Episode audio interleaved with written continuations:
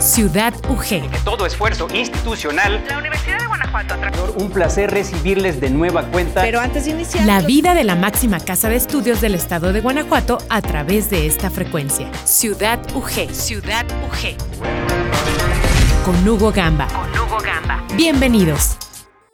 Buenos días, me da mucho gusto que me acompañe en el primer programa de esta semana. Estamos iniciando una nueva emisión de Ciudad UG. Hoy es martes 30 de junio, mi nombre es Hugo Gamba y para nuestro programa de hoy le tengo listas ya dos canciones de bandas bastante experimentales, que si bien no tienen un sonido de lo más tradicional, sí que han influenciado a otras agrupaciones más conocidas y comerciales en los últimos años. Además de estas dos canciones que más adelante le diré de cuáles se trata, también esta mañana tenemos un material de la colección Cultura General y el material con el que vamos a iniciar las producciones de hoy y que forma parte de la serie El juego histórico de la noticia resucitada. Antes de dejarle en compañía de esta producción, solamente reiterar la invitación para que visite la página de Facebook Ciudad UG. Regálenos un like y comparta aquellas publicaciones que resulten de su interés y agrado. Ahora sí, con gusto le presento el material que lleva por nombre Yo creo en Alemania que se desprende de la colección El juego histórico de la noticia resucitada. Usted recordará que me refiero a esta producción universitaria que nos narra algunas de las notas que llegaban del otro lado del Atlántico en el transcurso de la Primera Guerra Mundial, desde la visión e interpretación de algunos medios mexicanos de aquella época. Adelante, por favor.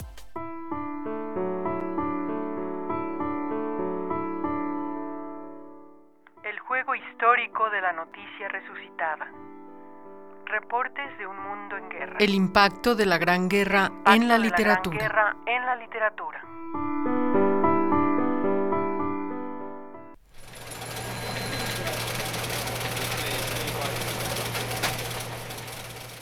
El 11 de julio de 1918 apareció por vez primera San Ev Ankh, revista estudiantil dirigida por Luis Enrique Erro y Octavio Barreda. Sobre el supuesto fascismo de sus colaboradores, nos dice Andreas Kurz en su artículo La importancia de la filosofía y la cultura alemanas en la revista Contemporáneos, artículo aparecido en la revista Literatura Mexicana, volumen 19, 2008, número 1. Los cuatro contemporáneos se encargan de la sección literaria, al lado de otros apartados dedicados a la economía, política, problemas educativos o sociales. En estas secciones el conflicto bélico europeo ocupa el tema principal. En 1918 difícilmente se puede hablar de fascismo, pero sí de tendencias filosóficas y espirituales que preparaban el movimiento político en Europa, las que tienen sus repercusiones a veces distorsionadas en México. La obvia germanofilia de la revista se explica por el entorno antipositivista y solo difícilmente puede relacionarse con el fascismo. Andreas Kurz, La importancia de la filosofía y la cultura alemanas en la revista Contemporáneos. Revista de Literatura Mexicana, volumen 19, 2008, número 1.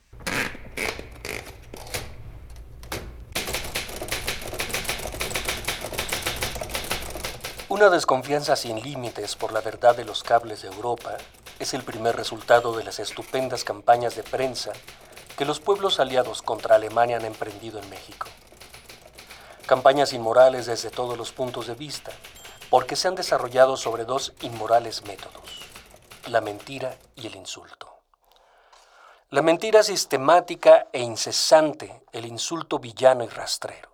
Sería curioso y muy pronto trataremos de hacerlo, un estudio psicológico del estado moral de los aliados durante la guerra, que tuviera por datos las categorías y especies de excitantes que ellos mismos han empleado en su propaganda para mantenerse en la línea de batalla. Así pues, nosotros hemos aceptado lo que es realmente indudable en las noticias de Europa que hemos recibido.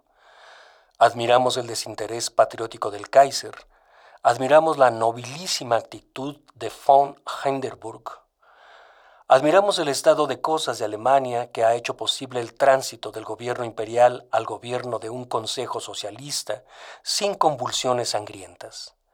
Esperamos con entera calma el resultado del Congreso Constituyente y tenemos la seguridad absoluta de que Alemania seguirá siendo lo que fue hasta ahora, el pueblo fuerte, con la enorme fuerza de su superioridad moral y de su alta cultura. Pero hay algunas cosas, entre las muchas que alcanzan a verse, que los aliados no logran discernir con claridad. Estamos al fin y al cabo en los primeros momentos de una crisis universal, porque es una crisis de nuestra civilización.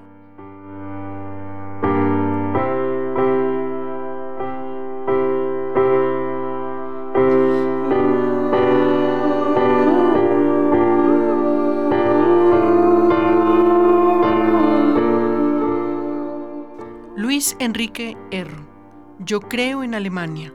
San F. Ank, Revista Nueva, número 1, tomo 2, 15 de noviembre de 1918, páginas 14 y 15.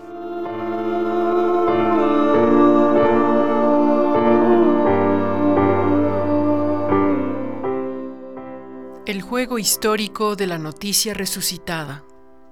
Investigación histórica Anuar Jalife. Locución Miguel Ángel Martínez y Rosa Marta Pontón. Realización y producción Rosa Marta Pontón. Esta es una producción de Radio Universidad de Guanajuato en colaboración con el Departamento de Letras Hispánicas de la División de Ciencias Sociales y Humanidades, Campus Guanajuato. Acabamos de disfrutar el material que tiene por nombre Yo creo en Alemania de la serie El juego histórico de la noticia resucitada. Para continuar y como primera recomendación musical de la mañana, le propongo escuchar a The Flaming Lips y su canción Yoshimi Battles the Pink Robots, una canción que dio nombre al décimo álbum de este grupo estadounidense. El álbum fue lanzado al mercado el 16 de julio del 2002 y se caracteriza por el uso de sintetizadores, beats electrónicos y un rock alternativo de tinte psicodélico. Las letras del álbum hablan desde la melancolía al amor, las emociones artificiales, el pacifismo y la decepción. Algunos consideran al disco como un álbum conceptual, pero la historia o el concepto central queda poco claro. Si bien temas como la propia Yoshimi Battles The Pink Robots hablan explícitamente de robots y alegorías futuristas, en los demás temas las referencias son muy vagas o nulas. Le dejo entonces con The Flaming Lips y su canción del 2002, Yoshimi Battles The Pink Robots.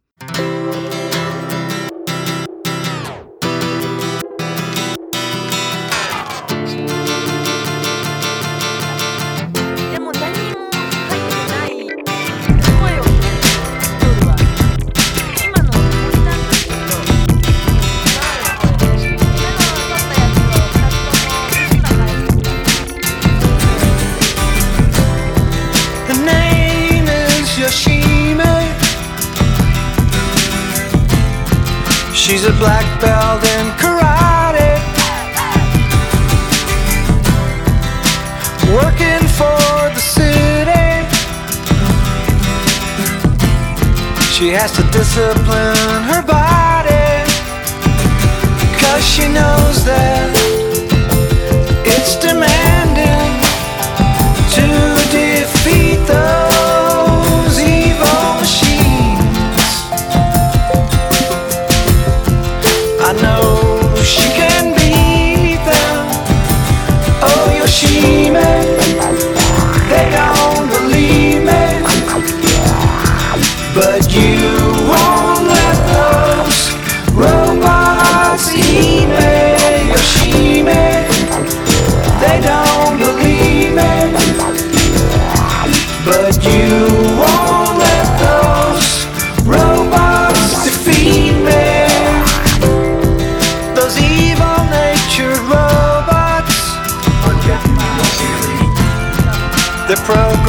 to destroy us.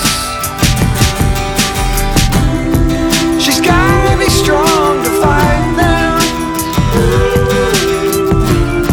So she's taking lots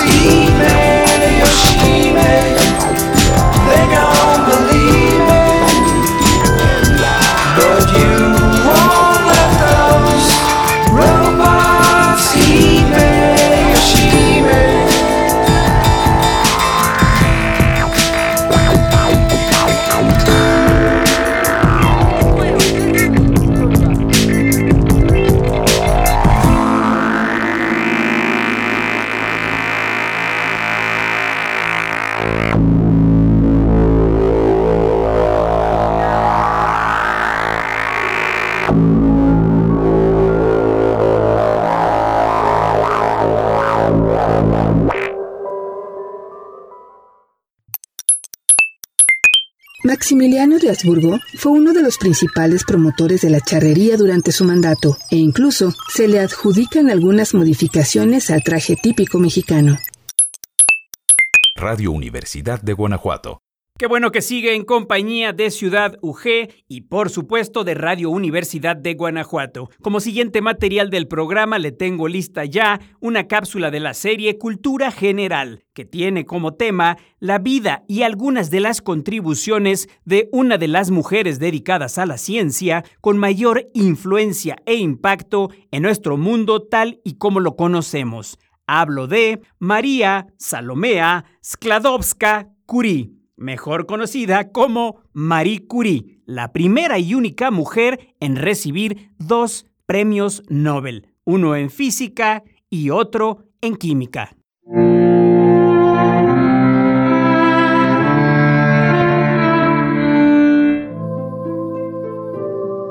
Marie Curie Cuando la gente habla sobre las mujeres en la ciencia, el primer nombre que siempre surge es el de Marie Curie quien nació en el año de 1867. Y no sin motivo. Marie Curie no solo fue la primera mujer que ganó un premio Nobel, sino que fue la primera persona que ha logrado dos galardones. Marie Curie logró su primer premio Nobel de física en 1903, gracias a su investigación sobre la radiactividad. Diez años antes en París, Curie y otros investigadores habían estado estudiando las propiedades del uranio. La científica se dio cuenta de que ese elemento emitía unos rayos que podían viajar a través de la madera y de la carne. Sin embargo, curiosamente, esto sucedía independientemente de lo que ella hiciera con él, calentarlo, enfriarlo, combinarlo con otros elementos. De ahí que Curie concluyese que la emisión de rayos, la radiactividad, término acuñado por ella, era una propiedad de los átomos y no el resultado de una reacción química. Seguidamente, Curie empezó a examinar la pechblenda, un material rico en uranio, porque emitía más radiación de la que se podría esperar del uranio por sí solo. Curie y su esposo Pierre lograron encontrar dos elementos nuevos en la pechblenda, ambos altamente radiactivos. A uno de ellos lo denominaron Polonio, en honor al país de origen de Marie, Polonia. Al otro lo llamaron radio, el término latino para rayo.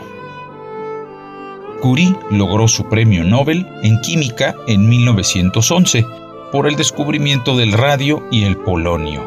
Hasta la fecha, continúa siendo la única persona junto a Linus Pauling que ha sido galardonada con dos premios Nobel en sendas categorías. Marie Curie murió de leucemia en 1934 tras años de exposición masiva a la radiación. Al año siguiente, su hija Irene ganó el premio Nobel por su descubrimiento de la radiactividad artificial. Hasta que su nieta las descontaminó, las anotaciones de Marie Curie fueron radiactivas. Marie Curie fue la primera mujer de la historia que trabajó como profesora en la Universidad de la Sorbona de París.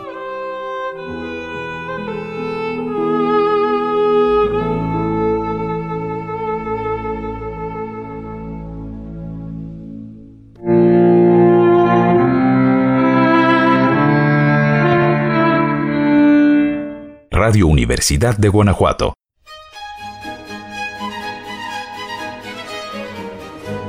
Momentos de la radio. Recuerdos de los más importantes capítulos en la historia de Radio Universidad de Guanajuato. Concesión a Radio Universidad de Guanajuato para ampliar su presencia a señales de FM en el año 2000.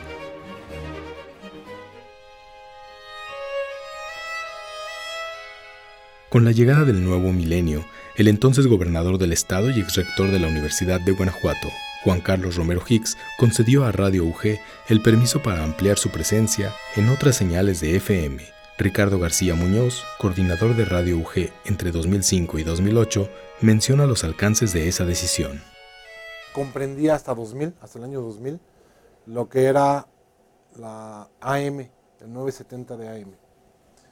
Eh, en, una, en un gesto de cierto gobernador, el gobernador Romero Hicks, de otorgarle cuatro frecuencias eh, estatales de la voz de Guanajuato, entrega a la universidad y, se, la recibe tres frecuencias de FM. San Miguel, León y Guanajuato.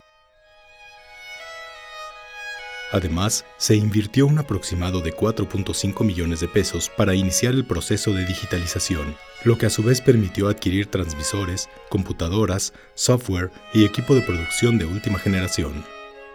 Empieza la brecha de la digitalización y el cambio tecnológico, el cambio eh, eh, fundamental también para los medios de, comunicación de la universidad. ¿Por qué?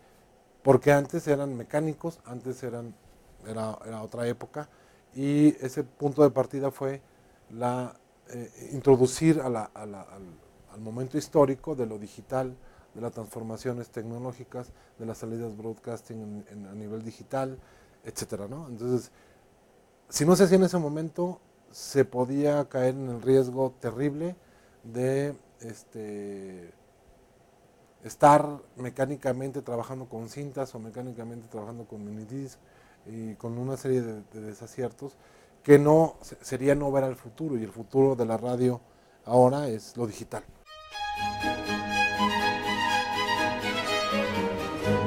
Momentos de la radio. Recuerdos de los más importantes capítulos en la historia de Radio Universidad de Guanajuato. Ha llegado el momento de la segunda recomendación musical de la mañana, que también es un tanto underground y experimental. La canción que le tengo lista lleva por nombre Everything Beautiful is Far Away, un tema de 1998 original del extinto grupo Grand Daddy, una banda que en cierto momento alcanzó un alto grado de estatus como un mito entre los seguidores de la música alternativa, en gran parte por el estilo de Jason Lytle para escribir sus letras, además de que su rol en la banda abarcaba también el de guitarrista, tecladista, arreglista y productor. Su estilo es un rock de origen un tanto como The Beatles, con toques rurales americanos, actualizado con una electrónica amable, discreta y sutil, siempre al servicio de la melodía y nunca como protagonista. Otro rasgo que caracteriza a esta banda es la producción meticulosa del propio Lytle, quien, aunque solía grabar en el granero de su familia, conseguía un sonido muy bien logrado y de alta calidad. De 1998, escuchemos a Daddy y el tema Everything Beautiful is Far Away.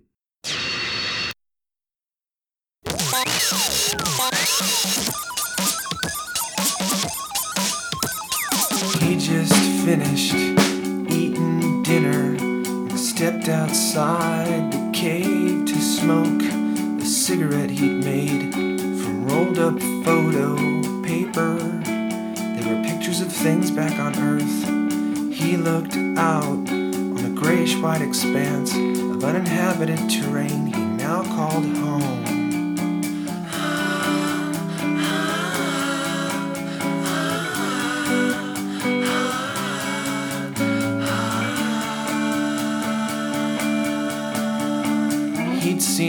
Of mirages and imaginary visitors up until then, so he wasn't sure what to think when he saw swans and they were waiting on the shores of a pale white lake that he'd never seen there before, and it was quite beautiful, and it was far away, cause everything beautiful is far away.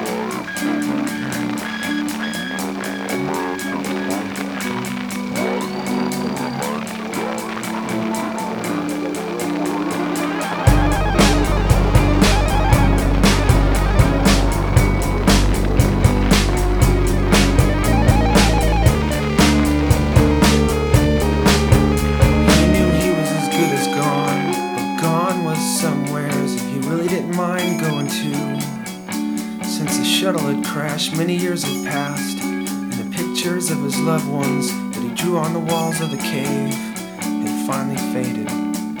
He put out his smoke and proceeded toward the lake, repeating to himself, Everything beautiful is far away.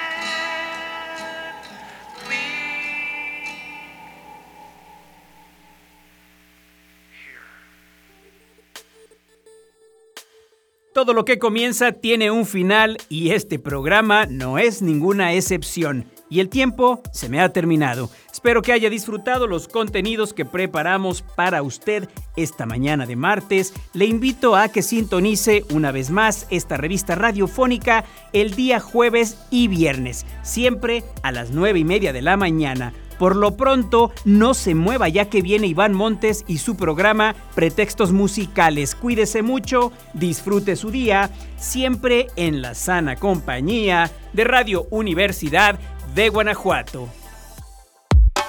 Hasta aquí la emisión de hoy. Gracias por acompañarnos. Nos escuchamos en la próxima emisión de Ciudad UG. Ciudad UG. La vida de la máxima casa de estudios del estado de Guanajuato a través de esta frecuencia. Ciudad UG. Ciudad UG. Con Hugo Gamba. Hasta la próxima.